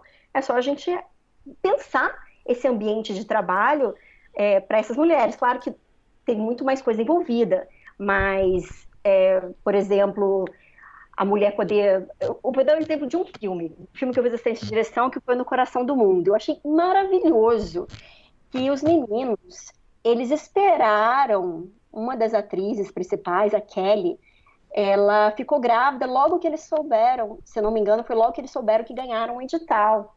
Eles falaram: não, a gente espera ela ficou grávida, ela estava grávida, teve teve bebê, teve a bebê e quando estava acho que com cinco ou seis meses que a gente foi rodar e o set parava inteiro para ela amamentar. Gente, isso é maravilhoso. Uhum, demais. Desculpa, produtores é. devem estar de cabelo em pé, mas cara, tem Porra, desculpa, gente, mas eu fico revoltada. Cara, tem que ser assim. É, tá... Mas é isso. Fala, desculpe. Não, não, é, é, isso. Eu tô só, enfim, eu fico, fico, eu fico emocionado, fico, começa a falar demais. Mas é que eu fico muito revoltada e, e fico muito impactada e, e, feliz de ter feito, de um feito parte de um projeto como No Coração do Mundo, de ter visto isso acontecer no set, de ficar todo mundo, fotógrafo, maquinista, eletricista, a galera toda de braços cruzados esperando a Kelly amamentar o seu bebê. Gente, é lindo, é, é isso é lindo e, e, ao mesmo tempo seria básico, né? Por novos modelos mais humanizados de sociedade, né? Porque quando a gente fala de, de sujeitos, a gente está falando de vários atravessamentos, né? E realmente as mulheres têm essa essa condição de poder gerar vidas e isso não pode ter um, um dado que interrompa a própria vida daquele sujeito, né? Então, acho que isso esbarra em todas as carreiras e é um assunto que a sociedade deveria urgentemente tratar de maneira mais responsável, sem dúvidas. Por mais sete de filmagem como no coração do mundo, Marília. Muito bom. Desde a, a criação do Cabiria, já alguns projetos foram premiados, né? E, e, eu, eu queria saber se esses projetos eles chegaram a ver a luz do dia, vocês têm é, acesso a essa informação, se chegaram a ser realizados esses projetos premiados, como é que ficou isso? É, bom, a gente sabe que para levantar um, um longa-metragem é coisa de anos, né? Mas o Cabira já está aí, já chegando no quarto ano, e começamos a ter no, boas notícias de projetos premiados que estão sendo produzidos. Um deles é o Continente, que ganhou em 2017 o prêmio Cabira, da Thais Fujinaga. Ele foi, foi, foi filmado agora, se eu não me engano, em agosto, e está sendo montado. E acho que tem mais um, qual que é, Vânia? É o, o da, da Lila. Maria Helena da Lila e da Maria Helena Moran, que foi vencedora do Cabiria, né, ano passado. Elas estão em produção. Eu não vou dar muitos detalhes, porque elas ainda estão na produção do, do, do na pré-filmagem do longa, mas também é um roteiro premiado do Cabiria que um futuro próximo estará nas telas. Ah, que legal.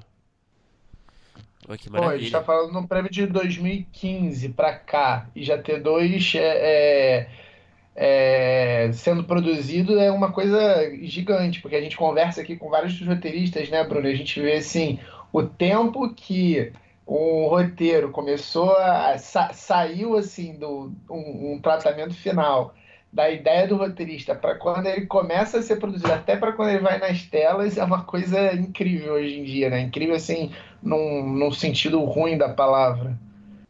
É, é, é longa. Ah, só falar o nome do roteiro que eu tinha esquecido, é Livramento. Uma outra dúvida que eu tinha é, a gente falou muito sobre o momento aqui do, do que a gente está no audiovisual e eu queria saber se o Cabiria já conseguiu alguma vez algum tipo de financiamento é, é, de governo, vocês já ganharam algum edital, vocês já fizeram alguma coisa, ou vocês levantam todo é, é, o financiamento a partir de vocês, de, de, de é, privados e parceiros, etc. Como é que vocês levantam o, o, a premiação e agora, ainda mais agora com o festival? E, e, se vocês já conseguiram alguma vez algum edital, alguma coisa, porque hoje em dia parece que a gente está tão abandonado, né, com propostas é, interessantes como essa, ter um auxílio, né, é uma coisa que é primordial para a gente.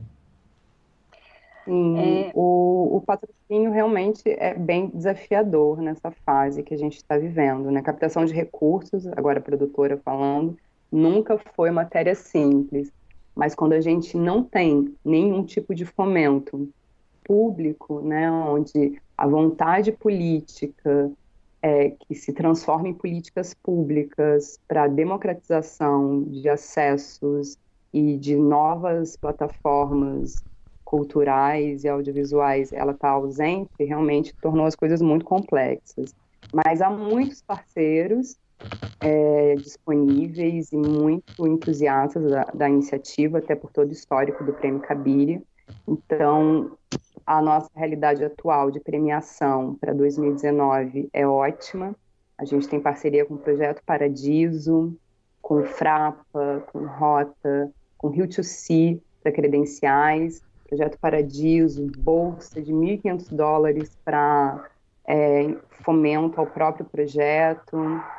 A gente tem consultoria da tertúlia narrativa e da maquinário narrativo.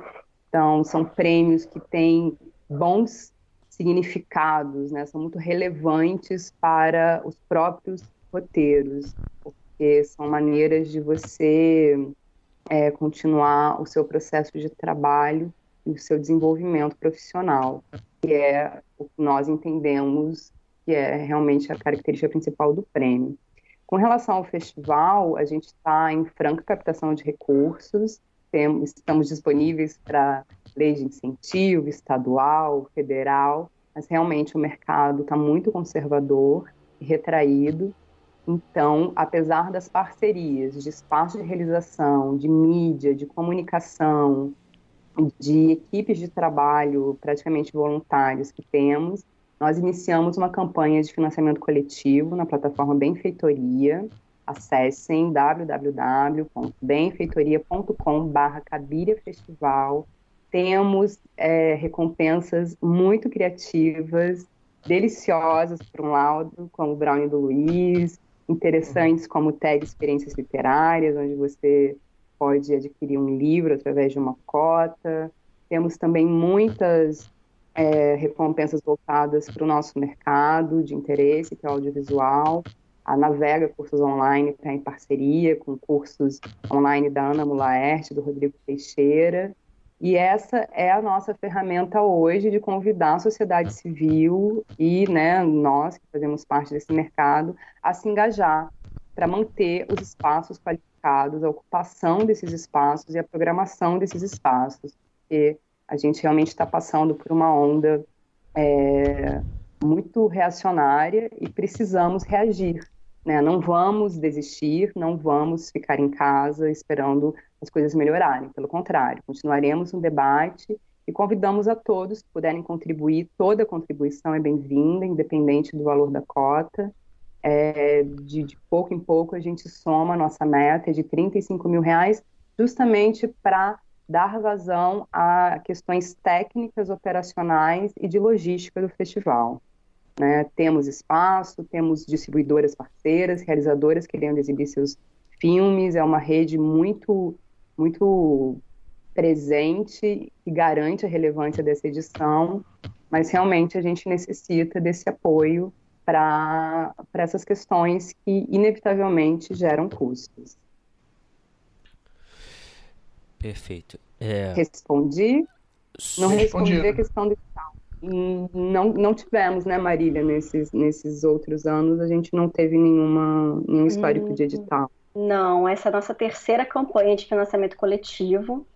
O ano passado eu acabei fazendo 100, tinha um, um patrocínio aí engatado, que caiu de última e hora. Aí eu acabei completando no meu bolso mesmo, não tive energias para uma campanha. Então, Infelizmente, infelizmente, não, felizmente, estamos ficando bem experientes em campanhas de financiamento coletivo. Então, beleza. É, fazer uma outra pergunta aqui. É, vocês falaram algo que me chamou a atenção um tempo atrás aqui na nossa conversa, que, que vocês falaram que no, no festival homens são muito bem-vindos, né, para o diálogo, né, que é uma coisa essencial é, da plataforma de vocês, né? E aí eu fiquei pensando aqui como é que é esse diálogo, como tem sido, como deve ter sido esse diálogo de vocês, da Cabiria, com setores mais sexistas, mais ignorantes, por que não, é, dentro da indústria, seja roteiristas ou produtores que têm poder de contratação, né, de, de preencher uma sala, por exemplo, né, de, de recrutar roteiristas. Como tem sido esse diálogo que é tão essencial, né, porque não adianta também a gente ficar dentro da nossa bolha, né, é, porque falando com pessoas já convertidas, né, entre aspas. Então, como, como tem sido esse diálogo, esse esforço? É possível ter um diálogo com esses setores mais reacionários? Como é que vocês pensam? Hum, difícil. Olha, eu vou me arriscar. É, a experiência de ser mulher nos convida o tempo todo a esse diálogo, desde o ponto de ônibus, na padaria, é, na escola, né, aqueles longos anos que a gente passa estudando. Então, é um espaço de tensão presente. E aí você realmente tem as pessoas que estão se educando, né, para serem pessoas mais interessantes, e as pessoas que estão é, reafirmando esse espaço desigual e sexista. Para essas, acho que vale tudo, né? Desde o amor até o, enfim, até a, as reações mais, mais enérgicas. Da minha experiência pessoal, eu, eu vejo que vale a pena é, entrar em debates, em diálogos, porque as, as, as, fórmulas elas ficam vindo, né, principalmente em tempos de redes sociais, onde é uma profusão de conteúdo tão grande e você tem que ter imediatamente uma adesão, uma rejeição a um tema, e isso faz com que a pessoa, ao dar like ou não dar like em algo, ela acha que ela já tem uma opinião formada sobre aquilo, que é uma falácia. Na verdade, é o convite à reflexão, né? De, de realmente gerar empatia aos temas. Eu acho que essa é, uma, é, um, é um termo que a gente não pode deixar cair no desgaste do uso, porque é isso, né? Assim, eu, a gente está convidando diversos setores a empreender conversas e ações mais interessantes. Não basta você incluir mulheres na sua cadeia produtiva, na sua sala de roteiro, no seu set de filmagem, é porque você acha que você está é, sendo politicamente correto. Você realmente precisa entender esses motivos, historicamente, sociologicamente, né? Você precisa se colocar, como, como, quando eu usei aquele termo, protagonista dessa mudança, eu... é, é, é, você se responsabilizar, né? A, a autorresponsabilização sobre a nossa sociedade é algo que tem que atravessar todos, né? Não, não cabe só as mulheres, não cabe só a periferia, não cabe só a, aos enfim, pessoas, pessoas de sexualidades diversas, é a sociedade né, que, que, que, se transforma quando algo se transforma. Então, a gente ter espaços mais saudáveis, onde a diversidade, o respeito, é, enfim, novas práticas sejam possíveis, isso melhora a vida de todo mundo. E parece uma coisa muito óbvia, mas uhum. no nosso dia a dia a gente esbarra com inúmeras ações. Assim, não se trata de favor, não se trata de, de simplesmente de inclusão, se trata de ser horizontal, para ser justo, assim. Quando a sociedade for mais diversa e quando a sociedade for mais igualitária, em vários sentidos, incluindo aí esse, esse campo grande, específico, de grande importância da relação de gênero, das mulheres poderem estar mais empoderadas em novas posições, isso com certeza vai trazer uma sociedade mais saudável para todos. Então, é, eu sou muito adepta ao diálogo, mas também sou adepta a né, as ações mais enérgicas quando necessário, porque eu acho que é uma questão de, de conscientização, assim, não é para ficar bem na fita, não é para imprimir bem no, no balanço social anual, na, na, na, na, entrevista de que teve uma mesa diversa. Não, assim, é uma prática diária. Né? Como foi essa mesa? Como, né, quantas vezes mulheres falando elas foram interrompidas? Quantas vezes elas tiveram poder de decisão? É, é de um outro nível, né? Mas eu acho que é isso, essa abertura e esse estímulo às conversas, é, elas vão trabalhando nessa engrenagem, que é uma engrenagem que está construída há milênios, né? A gente está trabalhando com algo que realmente tem um, um, um, peso muito grande, é um peso histórico. Então, nós também temos consciência dessa, dessa complexidade, mas não justificamos as dificuldades por ela. Estamos querendo mexer exatamente nessa engrenagem incansavelmente. E aí, desde o ponto de ônibus até a sala de roteiro, até a atuação, enfim, é, de forma plena. Não dá para abrir exceções nesse sentido.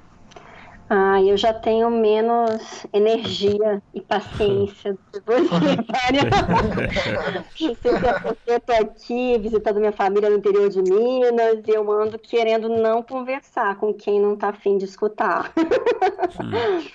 Mas uma coisa muito importante é, da presença dos homens, é, deles se envolverem, não só no festival, mas é, com um prêmio também, em outras, em, em outras lutas aí por igualdade de gênero, é que existe aí aquela, aquela história de que os parças se escutam, né? É uma coisa eu falar com um sujeito, né, expressando o seu sexismo ali no na festinha de aniversário da minha cunhada. E outra coisa é o meu irmão, que é homem, chegar e dar um toque no camarada, sabe?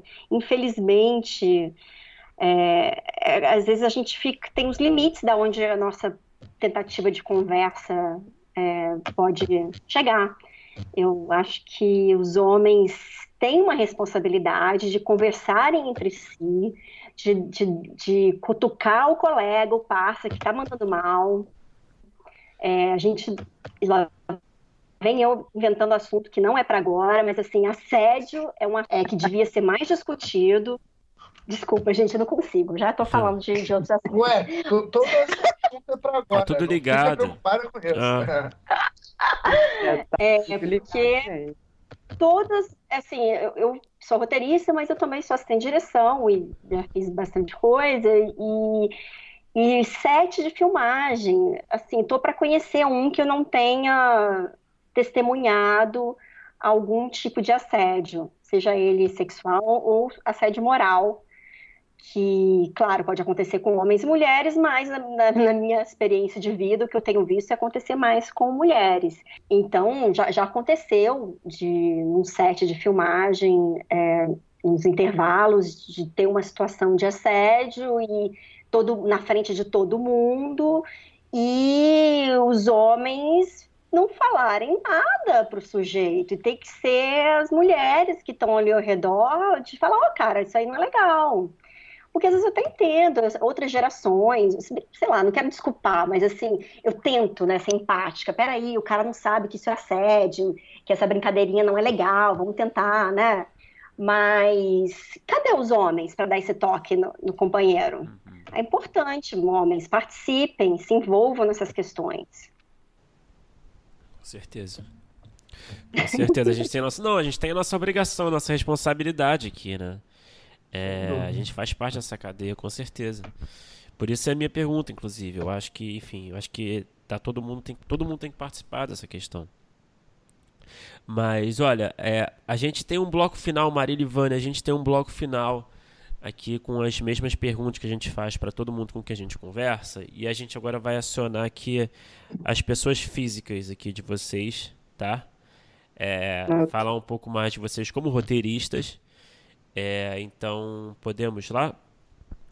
Sim. Qual é o. Vocês podem responder uma de cada vez, enfim, na ordem que vocês acharem melhor, tá? É, qual é o melhor roteiro que vocês já escreveram, na opinião de vocês? Pode ser curta, pode ser longa, pode ser um episódio de série. Fiquem à vontade.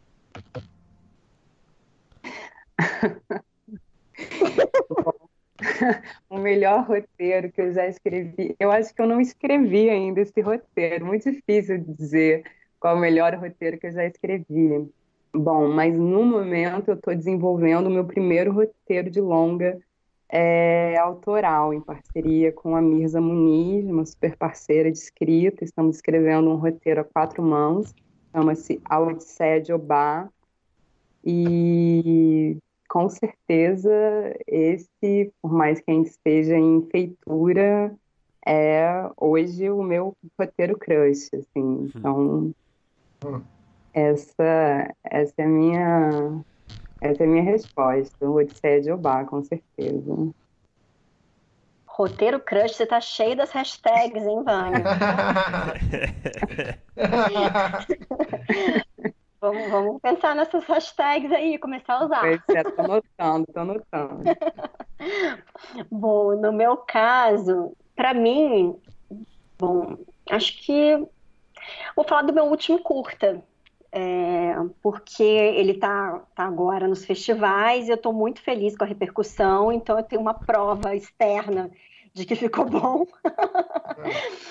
Porque é difícil você avaliar o próprio trabalho, como é difícil. É, esse roteiro mesmo eu fiquei muito insegura, foi um projeto que comecei a escrever em 2014 com a Maria Fernanda Moreira, e, e a gente só conseguiu finalizar esse ano, 2019, aí cinco anos, é só um curto, hein?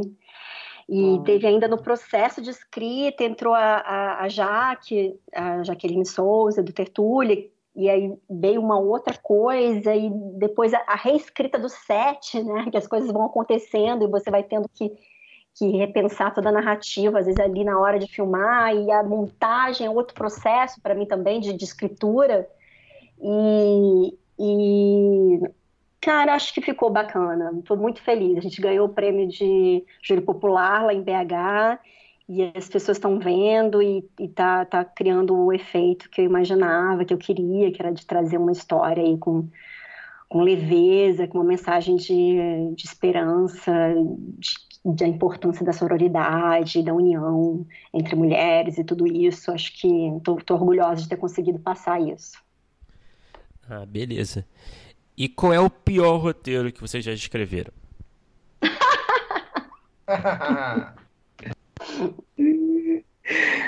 Ai, ai, ai. Olha, o pior roteiro. Ai, gente, eu tenho amor pelos roteiros, vamos lá. Eu respeito todas as obras que a Mas gente tem uma faz. gavetinha, vai. Aposto que tem aquela Ah. gavetinha ali só com as vergonhas, como todos nós.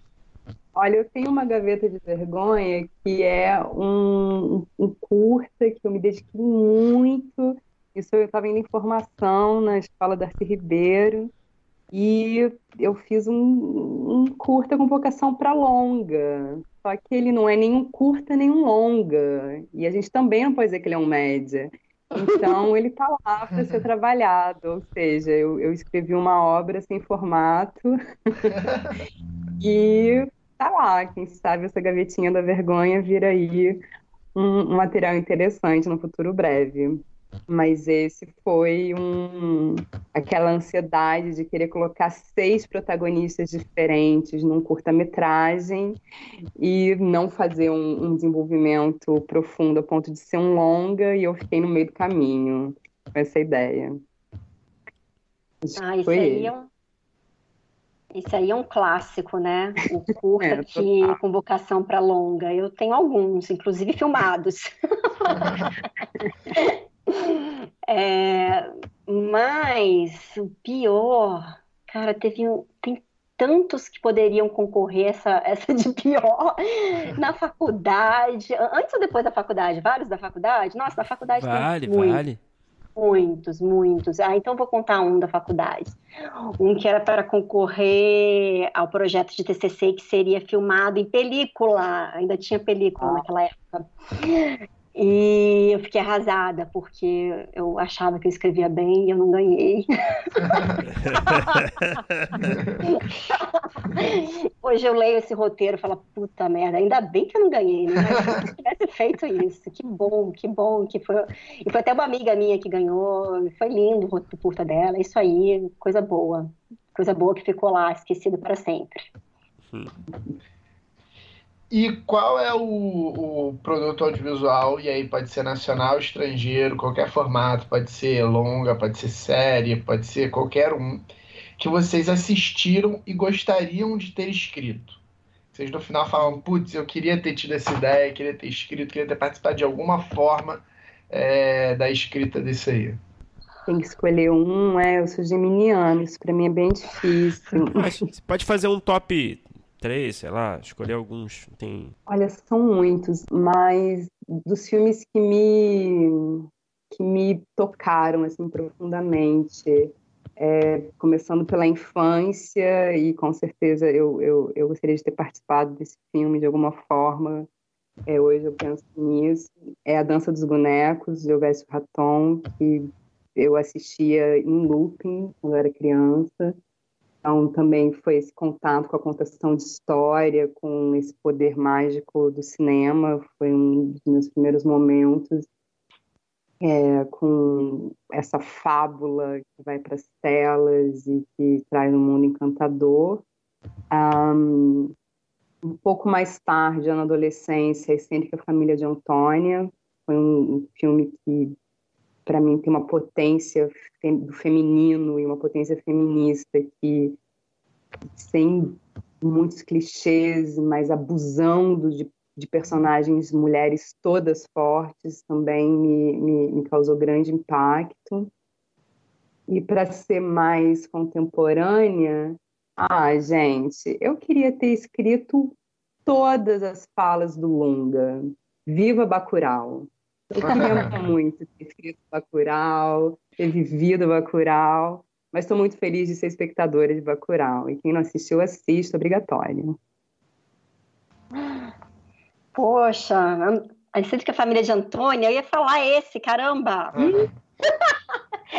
eu amo esse filme, eu aluguei ele na locadora aqui de São Sebastião do Paraíso muitas vezes. Assisti ele umas oito vezes quando eu tinha meus, não sei, 14, 15 anos. Mas vou falar outro. É Oscar de melhor filme estrangeiro, acho que de 94, por é, aí. É. é. Bom, copiando aí sua estrutura infância, adolescência e contemporaneidade, Vânia, eu gostei. Eu vou falar do História Sem Fim, gente. História Sem ah. Fim.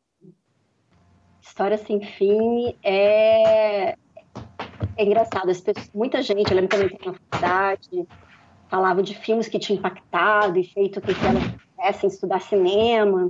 E tinha um bando de filmes super sério, de gente super foda. E eu, né, sou do interior de Minas, eu não tinha nem cinema na minha cidade. Eu fui ter acesso a certos cineastas no primeiro ano de faculdade só. Então, a minha grande referência, assim, que eu sempre lembrava, cara, qual foi o primeiro filme que me deu vontade de fazer cinema? Porra, história sem fim.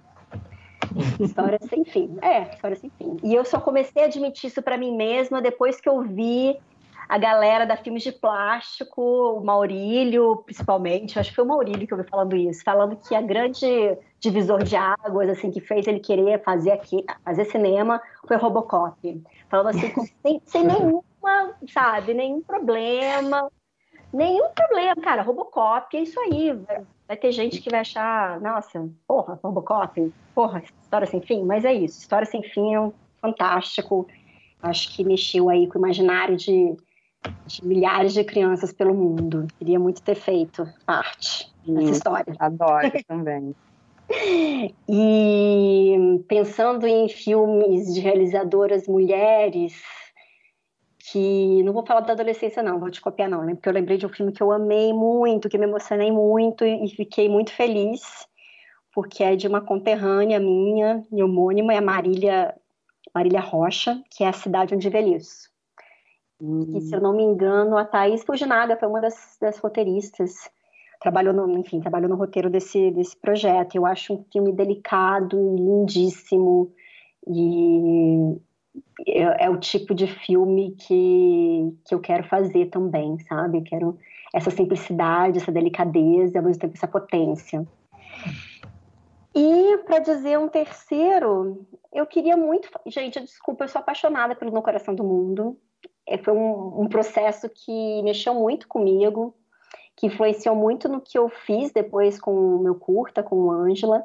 E apesar de não ter assistido o filme ainda, não consegui, eu filmei, eu fiz parte da equipe e acho que isso já me talvez possa me, me autorizar a querer ter feito parte como roteirista também. acho que é um projeto sensacional e traz personagens muito diversos e traz uma é, é maravilhoso como eles conseguem transitar é, por um cinema, e pensando também na, na história né, da filmes de plástico e o tipo de cinema que eles fazem, esse cinema que fala, fala desse lugar de uma, de uma periferia ali, de, uma, de um subúrbio, de um de, de ali de Contagem, de Betim, daquela região ali na zona metropolitana de Belo Horizonte, essas pessoas que ficam ali meio esquecidas e ter ao mesmo tempo uma pegada ali de um um filme com uma história de, de um assalto e, e tentar trabalhar com essa outra audiência que de repente não está com o olhar né, acostumado com uma estética desse nosso cinema autoral. Então acho muito bacana eles, essa tentativa de, de, de, de diálogo com um público mais amplo. E então teria gostado muito de ter feito parte da equipe de roteiro ali do, no Coração do Mundo. É isso. Ai, gente, lembrei mais um aqui, que bom, lembrei de vários, mas tem um que eu acho que vale a pena mencionar, que é a favorita. A Pô, favorita. Muito bom. Nossa, que filme, que, que roteiro perfeito. Cara, sério, eu não gostei tanto assim do favorito. Eu acho que eu escutei tantas pessoas falando que era maravilhoso, eu criei uma expectativa ali meio fora do normal, pode ser. É, um sério. Bom, gente, para encerrar, a última pergunta aqui. Qual é o projeto que vocês têm desenvolvido, um roteiro que vocês têm escrito, que ainda não foi feito, que está ali aguardando na fila a chance de ser realizado, aquele, aquele projeto que vocês sonham em ver realizado um dia? Hum. Bom, quer responder antes, Matheus? Posso tentar. É, que inclusive essa tentativa me faz lembrar de um roteiro que eu poderia colocar entre os piores, que foi o primeiro roteiro de, de longa que eu escrevi e que ele acabou dando origem a meus três curtas que viraram meio uma trilogia aí de histórias que se passa no interior com pessoas, personagens lidando com a solidão e, e certos. É, enfim, como, como, como lidar com esse, esse lugar do interior, essa solidão do interior. E não só a solidão no interior, mas esses personagens, né? Eu, eu sou de uma cidade pequena, eu não vejo o que eu vivi aqui na minha infância, adolescência, em nenhum lugar. E eu acho que seria bem legal para milhares de pessoas que moram fora das grandes cidades poder essas pessoas poderem se ver também nas telas. Então, fiz esse escrevi esse longa que ficou bem ruim, mas os três curtas ficaram razoáveis. Apesar de que o primeiro e o segundo entram naquela categoria de que eram curtas com vocação para longa. e finalmente o Ângelo, que parece que deu certo como curta. Então, se um dia eu tiver coragem, acho que eu volto nesse projeto inicial para reescrever e, e, contar essa história desses personagens que, que vivem no interior de Minas.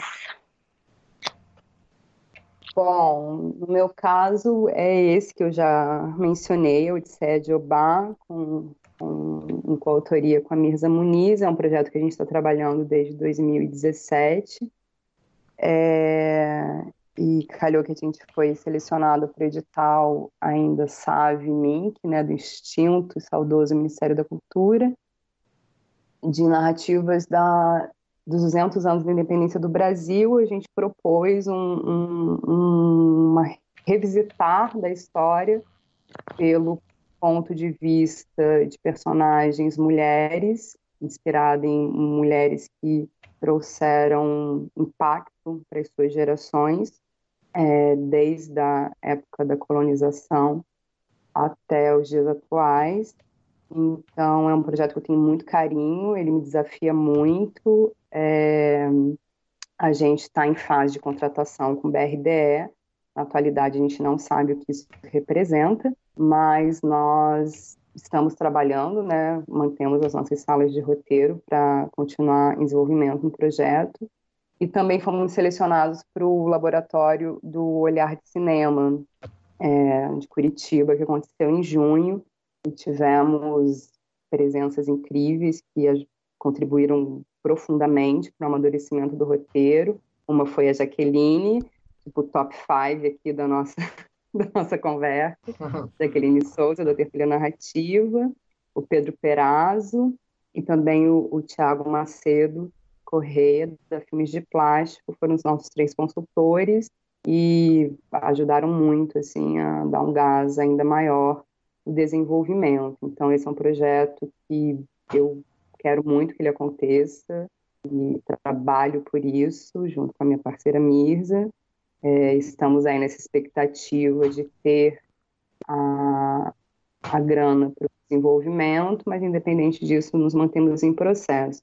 E o outro é, é só meu, é autoral, que é algo bem novo, bem recente, que eu estou desenvolvendo, que nasceu de uma provocação de um curso realizado pelo Coletivo Vermelho, em São Paulo, em julho desse ano, com a Ruth Goldberg, que é uma super mentora, é, que é sobre o mito de, de desobediência das mulheres da minha família. Eu também sou do interior, sou do interior do Paraná, sou, enfim, a minha trisavó era polonesa, não sei exatamente como ela veio parar aqui, gostaria de descobrir, até para conseguir traçar essa linha das mulheres desobedientes da minha família, porque graças às deusas, todos os oráculos e orixás, todas as mulheres da minha família são bem desobedientes.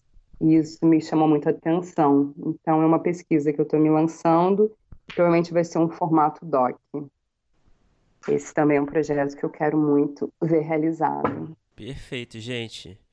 É, é bom, é isso. Muito obrigado aí. Se tiverem algum recado que vocês querem dar um recado final, fiquem à vontade. Ah, obrigada, Felipe, obrigada, Bruno. Recado final, vamos falar da campanha, né, Vânia? campanha e inscrições até domingo, né? Bom, obrigada esse espaço, prazer estar aqui. Espero que vocês tenham se divertido tanto quanto a gente. E não esqueçam de entrar no Benfeitoria barra Cabiria Festival, apoiar o nosso projeto, conhecer melhor o nosso projeto, se você não conhece, tenho certeza que você vai identificar e entender a relevância dele e, se possível, divulgar para sua rede. Quanto mais pessoas souberem, melhor, mais importante, mais relevante a gente se torna. E toda contribuição é válida, gente. Tem cotas e recompensas para todos os gostos, para todos os bolsos. Não se acanhem, fiquem à vontade para contribuir. E para quem tem roteiros de longa-metragem ficção com personagens mulheres inspira inspiradoras e argumentos infantos juvenis, na gaveta, no HD, se inscrevam até o dia 29. Próximo domingo acabam as inscrições do Prêmio Cabiria 2019. Não perca essa chance. Vem com a gente. Isso aí. Perfeito, gente. Muito obrigado. Foi, foi muito Obrigada. legal e pô, parabéns aí pelo Cabiria.